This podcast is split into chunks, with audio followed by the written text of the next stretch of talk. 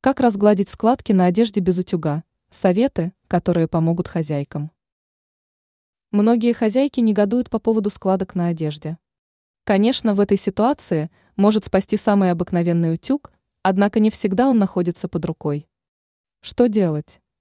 Складки получится разгладить с помощью простых способов. Рассмотрим их более подробно. Фен. Данный прибор имеется у каждой женщины. Он может помочь не только в сушке волос, но и в разглаживании вещей.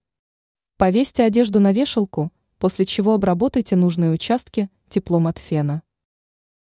Влажная ткань. При отсутствии утюга можно воспользоваться влажной тканью.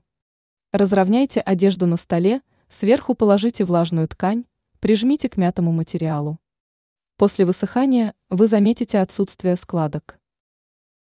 Сворачивание одежды.